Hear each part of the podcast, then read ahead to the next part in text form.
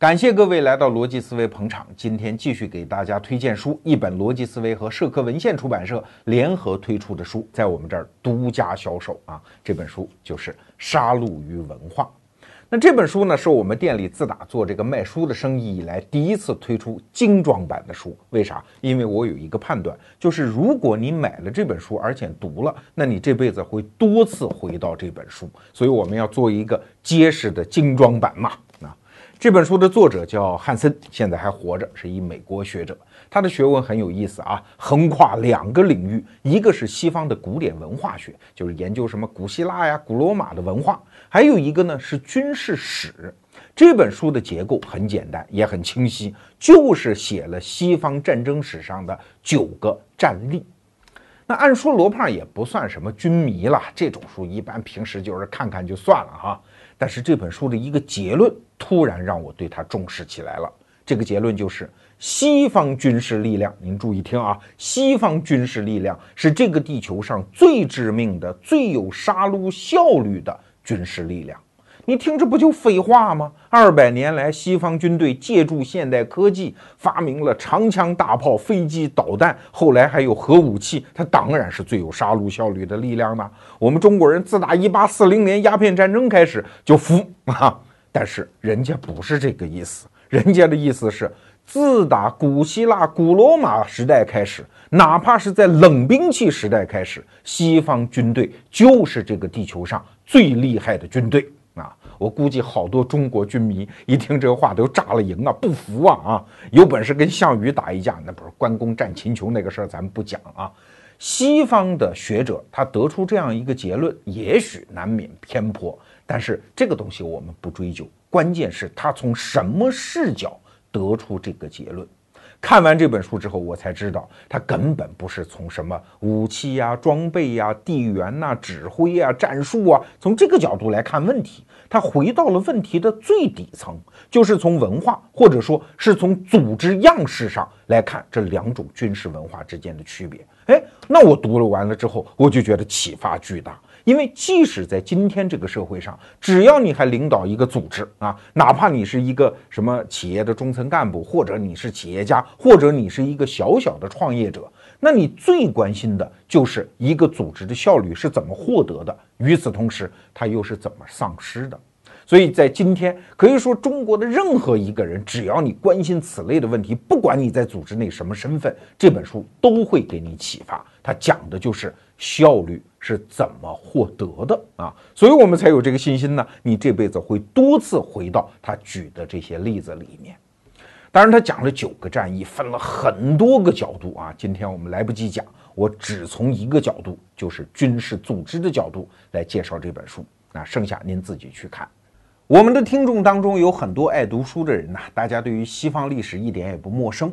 可是你顺着我们今天的思路往下一想，你就会发现，哎，西方的战争史上确实有一些匪夷所思的特点啊。比如说，我们说第一个啊，它经常会发生那种人数比例极其悬殊，最后还能以少胜多的案例。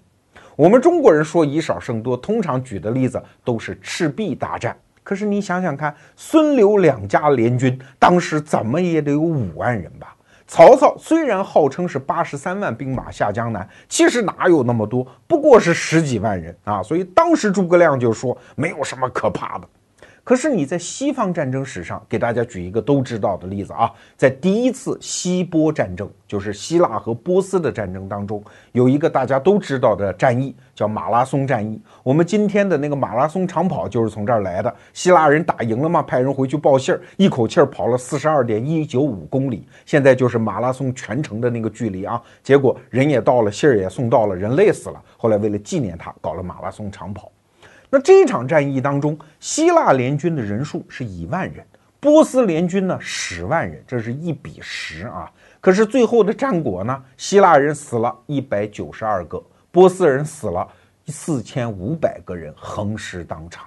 哎，你不觉得这个比例有点太奇怪了吗？哎，我们简单给大家回顾一下希腊历史哈。希腊历史啊，其实和中国先秦时代的历史基本上可以一一对应。我们这么讲你好记哈。希波战争发生的时期，相当于中国春秋时代。那马其顿帝国崛起，就是亚历山大大帝，那基本上相当于中国的战国时代那个时段啊。那后来古罗马灭了古希腊，那大概就在秦始皇统一全国的时代，所以可以基本上一一对应。那古希腊最牛的就是希波战争，一共是两次。第一次希波战争是从公元前的五百一十二年到公元前的四百九十年。那第二次呢，是从四百八十五年到四百八十年。那这都是公元前的事儿了。第一次希波战争面对的是一个何等的庞然大物啊，就是波斯帝国啊。波斯帝国很有意思啊，为什么今天的伊朗人觉得自己很牛？它确实是中东的一个大国，那是有历史的。当时波斯的那个大王叫居鲁士嘛，他把当时所有的文明古国，管你什么古印度、古巴比伦、古埃及，全部被干灭了。当时已知的文明世界，除了中国，全部被波斯收入囊中。那他再看希腊，你不就是个孤岛吗？我大菜都吃完了，最后上一道甜点而已。我这个军事实力，那一定是摧枯拉朽。但是万没想到，在公元前四百九十年，第一次希波战争居然败了。啊！可是大个儿就有这个好处，你倒我一拳，我迅速的就能缓过神来，接着来灭你。你古希腊毕竟小啊，所以在公元前四百八十五年又爆发了第二次希波战争。那这个时候的波斯的头呢，叫薛西斯，这个人不得了啊，那自我感觉好的不行，他自称是全宇宙之王啊。那其中我还看到这么一个故事，说他派大军过来的时候过海，哎，发现这个海有点不听话，哎，居然搞出一些波涛，这么的吧，派人抽大海三百鞭子啊，他真的感觉自己就是神呐。包括希腊人自己也这么看啊。当时有记载，有一个希腊人说说靠，我们这个神宙斯也太不像话了，今天居然他扮成了一个波斯人的样子，带着波斯人要来灭我们希腊人，这个宙斯也太不像话了。说明希腊人也把薛西斯看成是神。那薛西斯为什么这么有信心呢？因为带的队伍多吗？他自己核心的力量大概是三万，就是一万步兵、一万骑兵，还有他自己建的一个叫禁卫军，又号称叫长生军啊，就是永远生、永远不会死的一支军队。可见他的战斗力之强。但是仅有这三万人不够啊，他的还有很多被征服的民族，又凑了大概五十几万，一共是六十万人。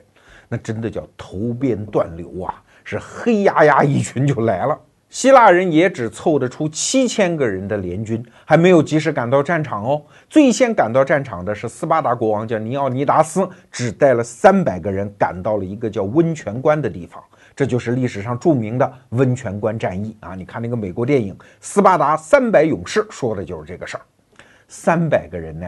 居然就挡住了波斯六十万大军啊！而且这三百个人在随后的几天里，居然杀掉了两万人。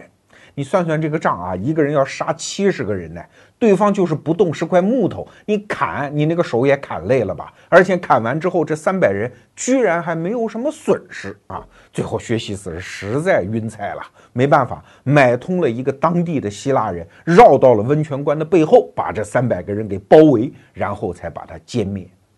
随后呢，在第二次希波战争当中，又爆发了一场叫萨拉米斯海战。这次的主角不是斯巴达人了啊，换成了另外一个叫雅典。雅典人力量也极其悬殊啊，只有两百艘船，人家波斯是有一千艘船。最后又是几个小时之后，一千艘船几乎是全军覆没。哎，听到这儿你不觉得很奇怪吗？这么以少胜多，它怎么会发生？这是西方战争史上的一个特点。那第二个特点呢，就是你看啊，刚才我们讲的马拉松战役，希腊人居然就统计得出来，我们一共死了一百九十二个人。为啥统计得出来啊？就是因为我们全在战场上死的，倒下的兄弟的尸体，我一个一个可以计算得出来啊。你这不符合中国人的战争观念哈。中国人，你想啊，如果对方来了十万人，你只有一万人，作为指挥官，你会怎么做？那一定是想着怎么化整为零啊，打游击呀，对吧？搞点什么伏兵啊？你看当年曹操南下的时候，我们看按照《三国演义》里面的说法啊，不就是弃新野，走樊城，奔当阳，奔夏口，其中还有什么火烧博望坡之类的吗？对吧？那都是要用计呀，才能获得一点点胜利呀。我们老祖宗《孙子兵法》里说得好啊，叫十则为之，五则攻之，备则战之。敌则分之，少则能逃之，啥意思啊？就是如果我的兵力是对方的十倍，那我就尝试把他围起来，我饿死他。如果我只有五倍兵力呢，我就往前攻啊！我觉得我还有点把握。如果我只有对方一倍的兵力，哎呀，那就要很谨慎了。这叫战之，这已经是最激烈的一种行为了。如果能敌之，啥意思？就是差不多，敌就是呃差不多的意思嘛啊。如果我跟他兵力差不多，我一定要想办法让他分兵啊，我获得那种人数上的优势。如果我少呢，对不起，我能逃之就不错了。你看，这是《孙子兵法》里的讲法，也符合中国人的智慧。可是你再看看希腊人打的，比如说马拉松战役，人家怎么打的啊？他只有对方兵力的十分之一，但他居然选择了马拉松平原，在一片开阔地上列阵，旁边是沼泽地，来呀！要不你干死我，要不我干死你啊！居然是这么一个打法，你不觉得很奇怪吗？包括《杀戮与文化》这本书里用的一个英文词儿叫 carnage 啊，就是翻译成叫杀戮。这个杀戮可不是我们中国人熟悉的那种屠杀啊，屠杀在英文当中还有一个词儿叫 massacre。massacre 的意思是什么？就是当我已经获得了绝对的优势，我不分战士和平民，一概给你杀掉。你比如中国历史上的长平之战，人家已经投降了，结果全部坑杀。再比如说什么蒙古人呐，屠杀平民呐，啊，包括日本人在南京干的那个事儿啊，等等，这都叫 massacre。可是 carnage 这个词儿呢，在英英文当中有这个词儿啊，中文当中你还真就找不到一个对应的词儿。它啥意思啊？就是我们俩两阵队员，一个都不跑，我就在这儿互相杀。杀到最后一个人为止，这叫 carnage 啊，所以翻成只能叫杀戮。那这种杀法你不觉得好奇怪吗？确实，中国的战争史上，你去想，所有的战争它基本上就是两种，一种叫击溃战。还有一种叫围城战啊，虽然好像也很惨烈，但是真的在战场上双方一步都不退，杀得尸横遍野的战争，在中国战争史上我几乎没有听说过。比如说，有一些对中国历史影响特别巨大的战争，比如淝水之战啊，因为苻坚嘛带领那个军队乌合之众，所以南方的军队一旦杀过来，那叫一触即溃，四散奔逃，所以留下两个成语，一个叫草木皆兵，一个叫风声鹤唳，魂儿都没了呀。这样的战争在中国历史上到处都是。比如说啊，公元九百七十九年，当时宋代的皇帝叫赵光义，宋太宗带领大宋的兵丁去北伐人家辽国，刚开始进展也很顺利啊，后来突然一下就溃散啊，几万人横尸当场。而且到了什么程度？皇帝哎，御驾亲征哎，到溃散的时候，完全是爹找不着娘，娘找不着孩儿。最后是他身边的亲兵找了一头驴啊，用一个车才把他弄上车逃回来。而且他身上还中了一箭，后来赵光义就死在这个箭伤上。再比如说明代末年的萨尔浒之战。当时明军也是七八万人呐，兵分几路去打人家后金的努尔哈赤。努尔哈赤说：“我不管你几路来，我就一路去啊！每一路都是击溃战。那其中最搞笑的是一路叫李如柏的，带领那个兵，一看对方过来了，马上这边自己就溃散，自相践踏，死了一千人。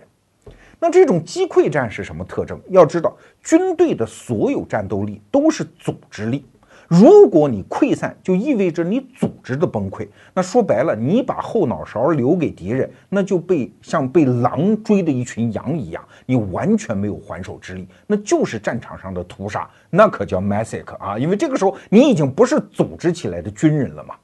溃散战还有一个特点，就是没法统计到底死了多少人。为啥？因为中国人机灵啊，很多人他不是被杀掉，他跑走了，或者就回老家了啊，我不参军了。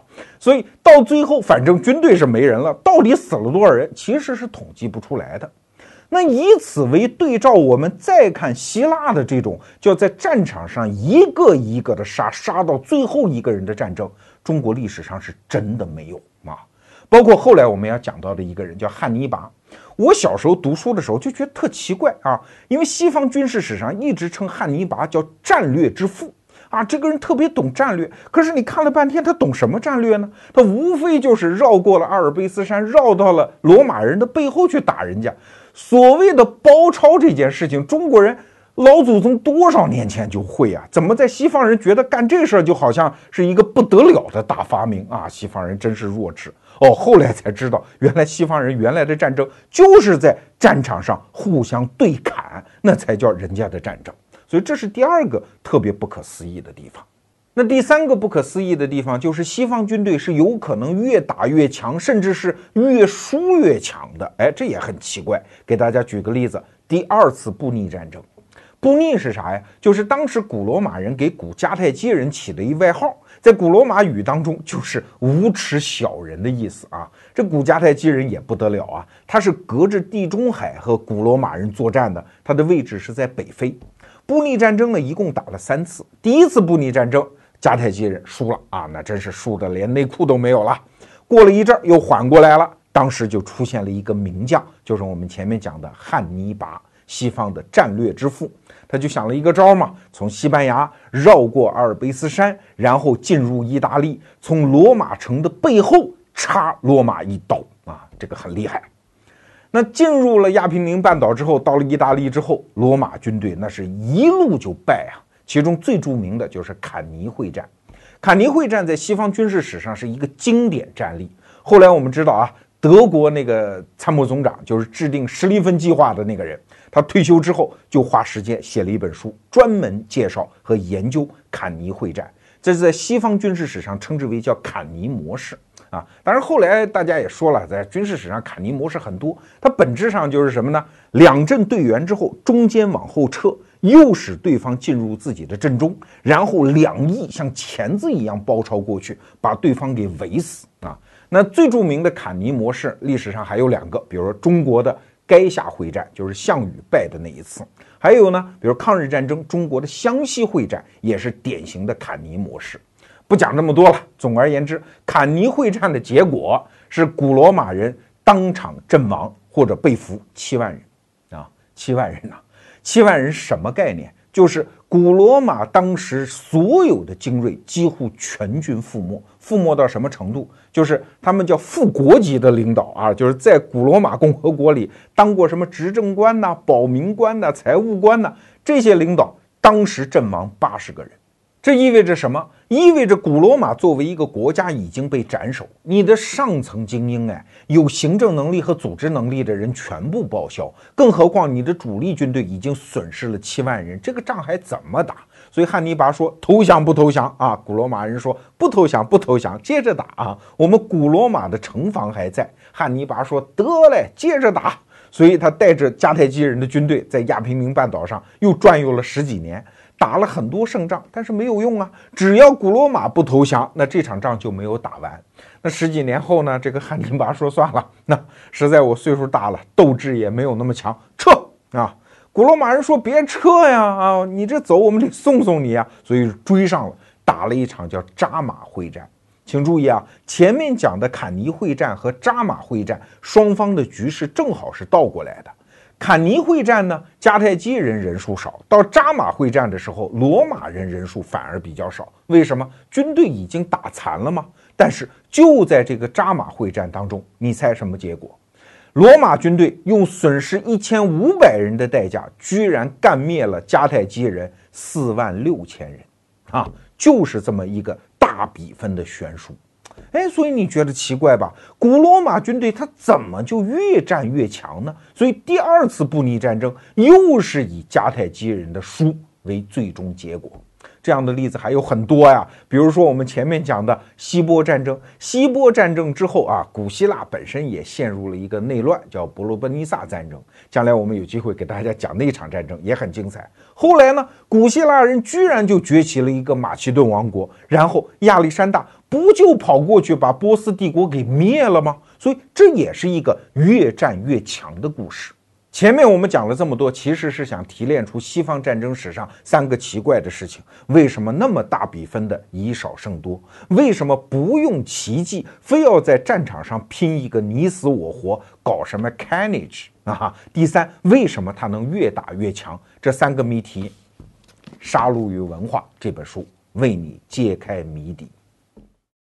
今天我们向您推荐的这本书叫《杀戮与文化》，它提出一个问题，就是为什么西方军队在历史上一直具有强大的战斗力，而且像小强一样打不死，哎，甚至是越打越强？为啥？《杀戮与文化》这本书好就好在，它不是从表面上来解释这个事儿，而是回到人类文明的最底层来看这个问题。要想理解我们刚才提出来的那几个悬念，你就必须理解一个概念，叫公民兵，不是工农兵啊。公民兵，一个人首先是公民，然后他才是个兵。那啥叫公民呢？简单的说，就是一个人的财产权利和政治权利和政治义务是统一的，这种人叫公民。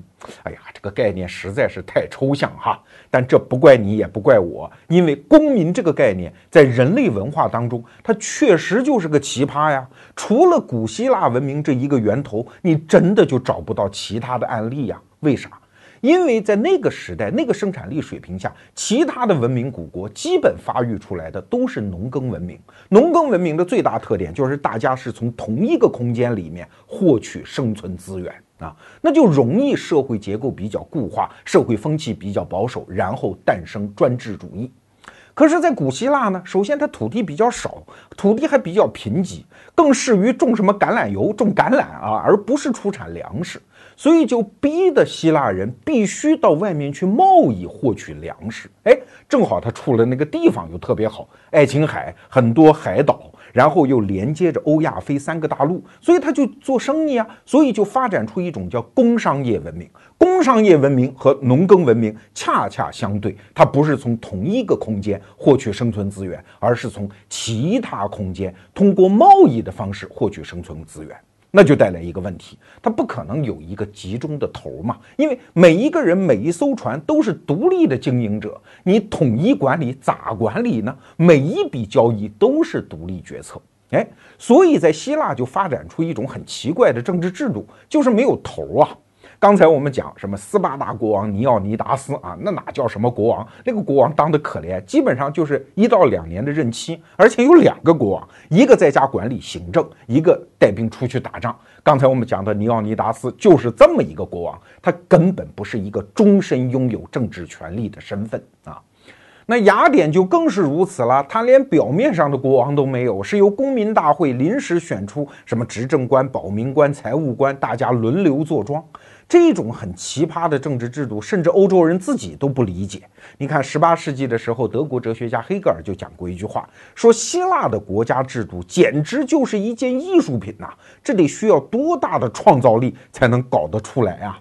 可是，在这儿你别误解哈，以为有了民主就诞生了公民，民主其实仅仅能够解决大家的平等问题。而什么是公民呢？我们前面讲的清楚，是一个人的财产权利和政治权利义务的统一呀。要知道，所有的政治制度都面对一个问题，甭管是民主的还是专制的啊，就是人群当中总有精英，精英随着他的聪明才智和勤奋努力，他就会变得越来越有钱，他和他的子孙就会利用自己的有钱，进一步巩固自己的经济地位，所以贫富差距就会拉大啊。可是富人也会有一个问题啊，就是穷人人数多呀，他们动不动就说富人把钱交出来，咱别说什么规矩啊，要不然我弄死你。这种交替循环在很多政治制度当中都会发生。所以，什么是坏的政治制度啊？就是富人越来越没有安全感，而穷人越来越没有希望。而好的政治制度正好相反，就是富人有安全感，而穷人能够看得到奔头。在希腊的这个民主政治的基基座上，完成这一步是要靠一个人啊。这个人大概生存的年月是在我们刚才讲的希波战争之前的一百年。这个人叫梭伦，公元前五百九十四年，他发动了梭伦改革。他其实就是一个普通的希腊人嘛，只不过他比较聪明，大家比较佩服他。有一天，公民大会就派人去找他，把他从地头给捞出来啊，说你给我们当执政官吧。梭伦说行，然后他就开始搞改革。梭伦搞改革那天早上，那个戏剧化场景现在都见于记载哈。哎，大家围在那个广场上，然后梭伦走上台，那个台上呢立了一个大木头框子，木头框子里面呢有一块大木板，然后他把那个大木板翻过来啊，上面已经写好了他的改革内容。这是历史上第一次做 PPT 的人。啊，就已经写好了，现场翻。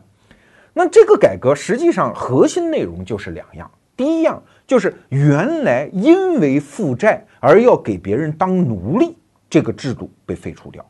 为什么？这就得让穷人看到希望啊！希腊在梭伦改革之前曾经实行过一种制度，叫六一汉，啥意思啊？就你是个穷人呐，你不是欠了富人债，然后还不起吗？你不必像杨白劳一样出去躲债，给你一条出路，你去富人家田里干活。一年的收成呢，你自己留下六分之五，上交六分之一，所以这种人称之为叫六一汉啊。但是请注意，如果你上交的这六分之一不足以抵偿这笔债务，在今年的利息的话啊，那第二年这个富户就可以把你卖为奴隶，你就从此丧失人身自由。啊，当然，这个制度在历史上有争议了。有人说是上交六分之五，留下六分之一，富人先黑着呢，这不太可能。为啥？因为在那个生产力水平下，一个人一年生产的粮食作物，自己只留下六分之一的话，是不可能活得下去的啊。但是不管怎么讲，这种制度的实质就是穷人有可能永远没有翻身的希望。哎，所以梭伦改革的第一条就指向了六一汉制度，废除了。也就是说，谁都不可以拿自己的人身自由去抵押债务。听到这儿，你可能会觉得梭伦改革是一个均贫富、对穷人好的改革，不是，它只是让你的财产权利和你的国家应负的权利和义务对等。什么意思？你看它第二条啊，就是把当时雅典所有的人按照财产分成四等。如果你一年收的所有的农作物五百斗以上，第一等，三百斗以上，第二等，二百斗以上，第三等，二百斗以下就是第四等啊。那第一等人呢，你可以担任很多国家的公职；第二等人，你担能担任的公职就相对比较少；第四等人，你就没有权利担任国家的公职了，连上战场的权利都是按这种等级来分的。第一等人，你可以自己当骑兵，因为你治得起马吗？治得起各种鞍具吗？对吧？第一等、第二等都可以当骑兵。第三等人，对不起，你只能当重装步兵。那第四等人呢？你上战场也可以啊，但是你不用自己备武器了，反正你也搞不起嘛，拎根棍子你就上吧。平时搞点什么搬运工啊、水手啊，就干点这种低等的活。你看啊。这就是让这个国家所有的权利义务和他的财产权利对等起来，这种人就变成了公民。哎呀，我们费这么大劲啊，说这个制度其实是想说什么？你只有明白了希腊的这种公民兵的制度，你才知道它的战斗力从哪儿来。在《杀戮与文化》这本书里，就对比了希腊和波斯的战斗力在战场上的那些细节，比如说啊，第一条。我们就从财产这个角度来看，波斯人甭管是有钱人还是穷人，上战场的时候有一个特点，就是把所有能背的金银财宝和细软都带在身边啊。所以两次希波战争，波斯人败了之后，希腊人那可发了财了，因为战场上全部都可以捡到金银财宝。那为啥这波斯人疯了？金银财宝全带在身上，因为留在老家不安全呐。那叫专制制度啊！每一个人的财产权利和他的政治权利没有统一起来。今天这笔钱，这个老婆，这个孩子是你的，你出去打几年仗，回老家一看，是不是你的就不一定了，也没人来保护你。每一个人只能对最上面的那个王负责，对自己都负不了责，更何况对其他人。所以在专制制度下，每一个人都是一盘散沙，都是麻袋里的一颗一颗的土豆啊！谁我也信不着。所以金银财宝。我要带在身上，而希腊人他的公民制度就造就了一个关系网络啊，你的财产、你的土地、你的金银财宝、你的老婆孩子，放心放在老家，你可以亲身上战场。可是请注意，老家的那个关系网络你是带到战场上来的啊。如果你在战场上别说什么临阵脱逃了，你哪怕怂了一下，腿肚子哆嗦了一下，让别人看在眼里，以后回到老家那是笑话你一辈子的。所以每一个人都奋勇向前，每一个人其实是对自己那个公民关系负责啊。这个波斯是没有的，这是第一条对比。第二条对比呢，就是波斯人哪有什么政治权利呀？所有的权利都在最上面那个王手里啊，他是说杀谁就杀谁。比如说，当时薛西斯进攻希腊的时候，有人给他报告一个坏消息。战场上经常有坏消息啊！哎呦，说这个话不好听，把杀了吧，人就杀了呀。比如说一个父亲不愿意让孩子服役，来求他，哎呀，那就当他父亲面把他砍了吧，就砍了。那是不是每一个不服役的人他都砍？他也不是，就是谁离他近谁就倒霉。所以专制制度下，为什么有一句话叫“伴君如伴虎”啊？距离权力魔障越近，你获得权力的可能性就越大，但是你被非法的杀掉的可能性也是越大啊！熟悉中国历史的人对这个逻辑并不陌生。可是希腊人呢？因为是平等的公民制度啊，所以每一个人都有自己的尊严。在希腊的军事制度里，如果一个将领要敢殴打士兵，那对不起，你是要上公民大会去受审的呀！啊，希腊当时就是打赢了刚才我们讲的那个萨拉米斯海战的那个将领，就是因为在战场上羞辱了一个士兵，说白了就是骂了两句，然后回到公民大会，天天被人们言语攻击啊！你凭什么骂我们呀？你凭什么骂我呀？你再大攻击怎么样？对。尊重每一个人，每一个人互相都平等，每一个人都拥有自己的人格尊严和相应权利，这也是他战斗力的来源。那第三个对比角度就是义务，在波斯这样的国家，谁对谁有义务？所有的人都是对薛西斯负责，对吧？薛西斯他没有任何义务，所以在战场上，他一旦发现情况不对，他可以跑啊。他一跑，剩下的人那还打个什么劲呢？就跟着都跑嘛。所以萨拉米斯海战，波斯人用一千多艘战舰对人家希腊人两百艘，哎，就是这么输的。薛西斯先跑了嘛，他对谁都不必负责。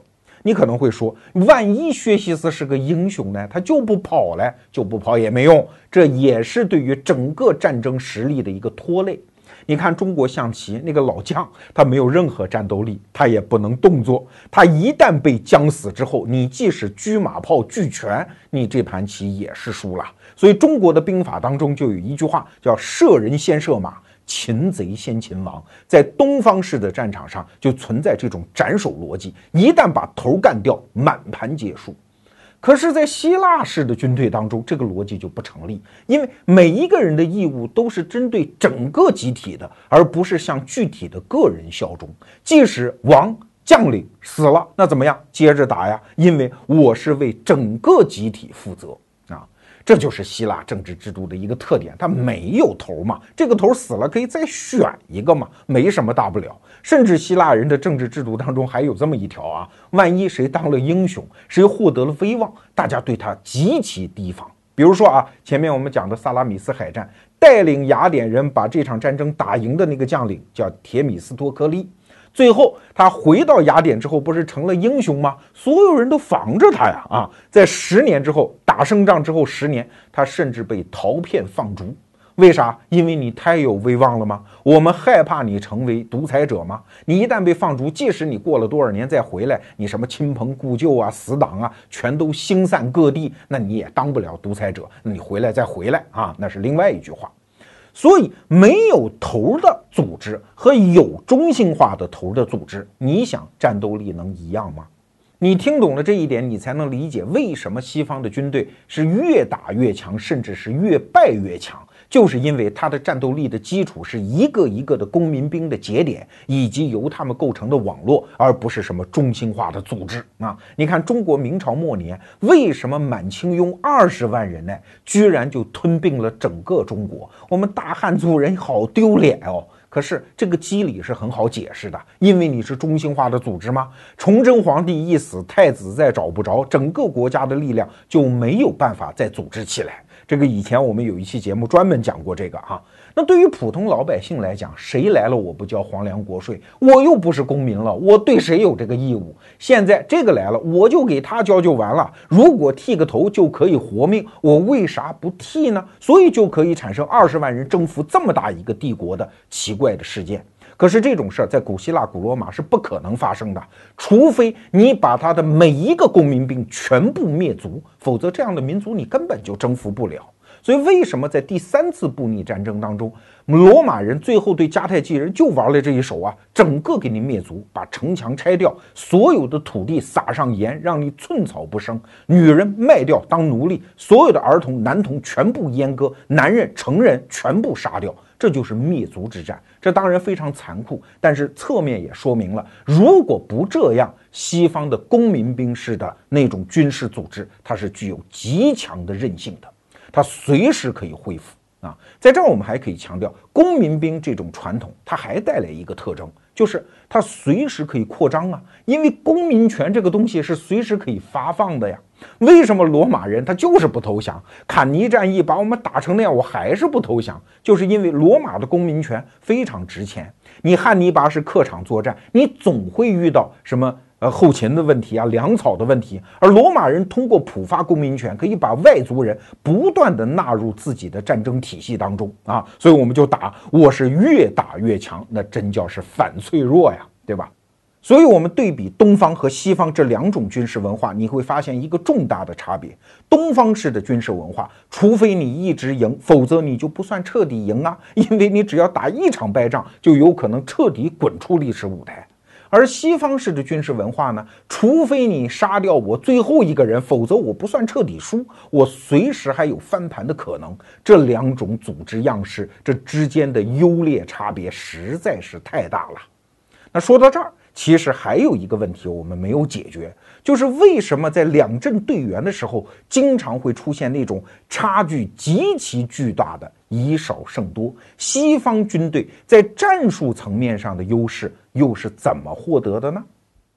好，我们接着回答前面的那个疑问哈，为什么在战场的战术层面，西方军队的组织样式也是有优势的？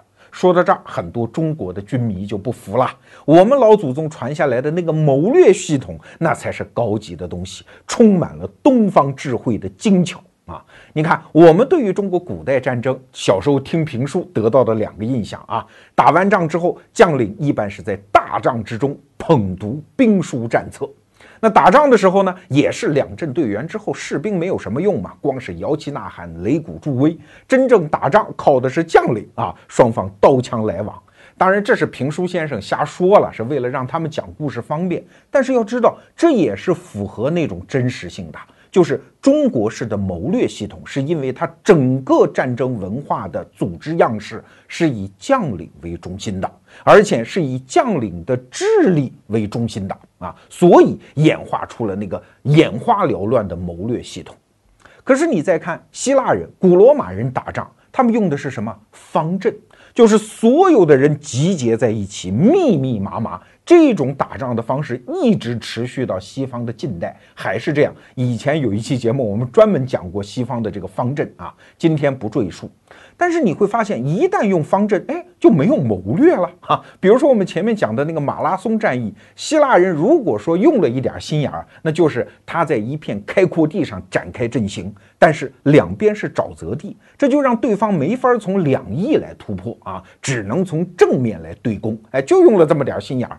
真正打仗靠的还是士兵一刀一枪，叫 carnage，直到把对方屠灭干净。所以在这种战法当中，你就会发现将领的作用就变得比较小哈。我们经常说西方也有军事著作，你真打开看，什么克劳塞维茨的《战争论》，那个打开那种书啊，看着像一个工程师写的。啊，他写的都是战场上的各种排兵啊、布阵呐、后勤呐，在各种天气情况下、地理情况下应该怎么做，完全是工程师思维，没有什么谋略思维。可是你再回到中国的那个谋略啊，什么讲究势啊，讲究闭攻不守啊，怎么样欺敌呀，怎么样设伏啊，这是完全不同的两种思维。哎，你说到底哪个高明？看起来西方人显得笨笨的啊，那就是他们智力水平低下，或者说他们道德水平很高，就愿意打那种光明正大、堂堂正正的战役。这种解释肯定没有力量。我们换一个角度来看这个问题：什么叫战争？什么叫现场的指挥啊？他的所有目的就是把一大帮人，甭管是几千还是几万个人的分散的力量。组织成一种具有突破性的集中的力量啊！我以前讲过，八国联军一共就那么一两万人，为什么四万万中国同胞打不过他们嘞？哎，就因为他的组织样式形成的力量的集中。所以战场上所有的谋略也好，战术也好，都是为了达成这个目的，把分散的力量集中起来。那为什么中国人要搞谋略呢？是因为力量实在太分散了，所以他必须要考虑力量的。叫资源的整合，啊这就是谋略。可是西方为什么很少用谋略？因为它天然就是整合好的一支力量啊。你看他的那个方阵，当然今天我们不讲方阵的具体的细节了。从希腊方阵到马其顿方阵，到后来的罗马人的方阵，其中也有很多变化啊，主要是机动性越来越强。这个我们都不提，关键是方阵的本质特点是不动啊。像一堵墙一样往前推，每一个人都不可以脱离这个阵型。你说这不太笨了吗？那些单兵格斗技巧非常强的人，不就显不出来他的能量了吗？哎，这恰恰是一种最有效率的杀戮方式。我看过一篇这个穿越小说，哈，就是说一个有现代军事知识的人穿越到明朝末年，组织那个时候的中国军人打仗啊，他就是用了希腊的方阵的方式。没有希腊方阵那么多复杂的武器了，每个人手里就一杆长矛啊。他训练这些士兵只有一个要求，就是不管你在战场上遇到任何情况，敌人是照你哪个方向砍过来、刺过来，你只允许有一个动作，就是拿长矛往右扎，根据号令往右扎。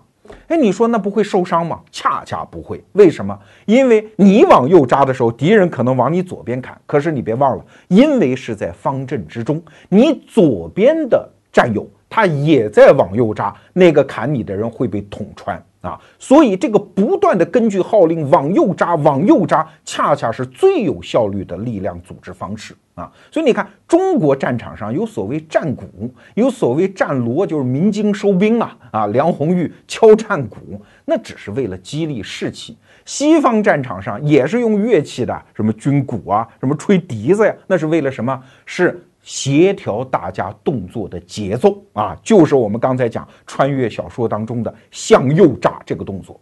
所以你看，在方阵当中，其实形成了这样的一种战斗力组织方式，就是每一个人秉着自己的荣誉感、自己的单兵格斗技巧，各尽其责，与此同时信任身边的战友，这就可以解释这个问题了。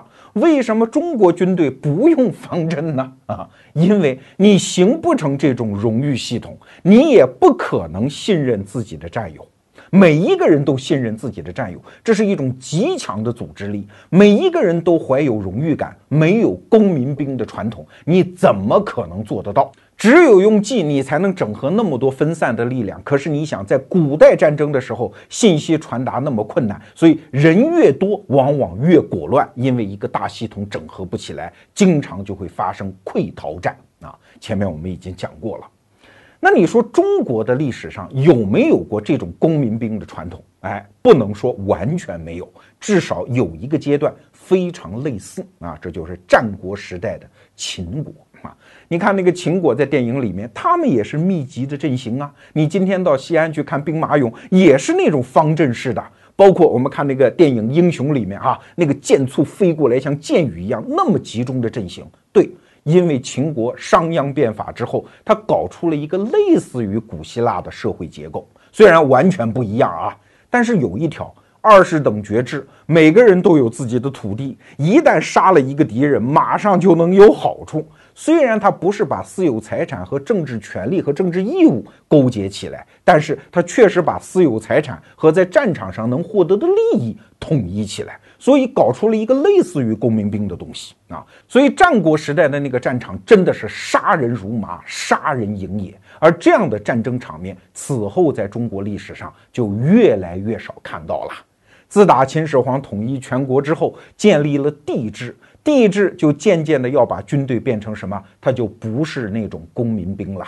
所以啊，雷海宗先生写过一本很薄的小册子，叫《中国的兵》啊，其中有一个非常重要的论断，就是公元前二百一十六年，项羽把秦国的章邯的二十万降卒全部坑杀之后，中国就再也没有公民兵，没有国家的军队。所有的军队本质上都是私属！你看到了宋朝的时候，这个兵已经变成了什么？首先，它是一种职业，就是你们这伙人就干这个，和生产、和私有财产、和你在这个国家系统当中的权利义务已经没有关系了。你们这帮人变成了职业的兵，那变成职业兵之后的一个结果，就是军队会成为流氓地痞、盗匪的收容站。宋代最重要的一个军队政策就是，哎，哪个地方老百姓活不下去了，要变成盗匪了，或者已经变成盗匪了，干脆你来当兵啊！你既然会打架嘛，你就到国家的力量当中来打架。你想这样的人，他对谁负责？他只对自己的命负责。所以这样的人在战场上，你指望他去豁出命去保护战友，豁出命去去维护自己的国民公民的荣誉感，怎么可能？所以，中国的将领们用计越到后头就越花样繁多，而中国军队的战斗力反而就越来越不行啊！今天我们从这个角度给予一个解释。哎，当然了，逻辑思维我们讲很多东西，我们都不是从这个事儿本体来讲哈，我们还是想回到今天，很多中国企业都在想着我的组织怎么变形啊啊！哎，你看。很多创业企业就给员工发期权，也就说白了就是一些股份嘛。但是，哎，我的一个朋友就是韩都衣舍的老板叫赵银光，他就讲过一句话，他说这个方式啊，其实还是不彻底。虽然好像企业的发展已经和我个人的经济收益已经挂起钩来了。但是他毕竟不是老板呀，一个员工他能拿多少期权？你就算给的多，百分之一，他不就是百分之一吗？他为什么要把自己的全部身家性命豁出去为你干呢？啊，真正有效率的组织，也就是在互联网时代，我们真正向大家推荐的组织样式，其实只有一种，就是卫星 CEO。什么意思呢？就是你这个公司有一个大 CEO，但实际上每一个员工本质上都是一个小 CEO。每个人都是对自己在战场上判明的所有情况握有完全的决定权。来，你看赵银光他那个韩都衣舍那个公司搞的那个三人小组织，哎，就带有这样的一个特征。说白了，这就是回到当年的公民兵的传统啊！我自己这一亩三分地儿，我自己说了算，我干多少挣多少钱，我是对自己负责。与此同时，在一种价值观的整合下，我对整个集体负责，我对我的同事负责。哎，这就回到了古罗马、古希腊时代的方阵传统嘛，所以它就变得有战斗力吗？就像我们逻辑思维卖书哈，我们每一个卖书的这本书的负责人，他是算得出来的。他自己通过卖这个书，他做什么样的努力，最后他能挣多少钱？他不需要跟我来进行谈判的。所以每一个人都是自己这一个小小的经营体或者核算体的 CEO，这样的组织才有战斗力。所以阳光下呀，真的没有什么新鲜事儿。很多人觉得现在在搞什么互联网转型，转来转去，人类的基本组织样式就那几种啊。在古罗马、古希腊时代，其实已经基本上探索完成。所以啊，强烈推荐大家看一下这本书《杀戮与文化》，人类历史上所有可以促进一个组织效率提升的那些因素，甭管是经济的、技术的、个人主义的、价值观的，这本书里都有涉猎。我们不需要新的智慧，古人的智慧已经足够，只要我们会学习。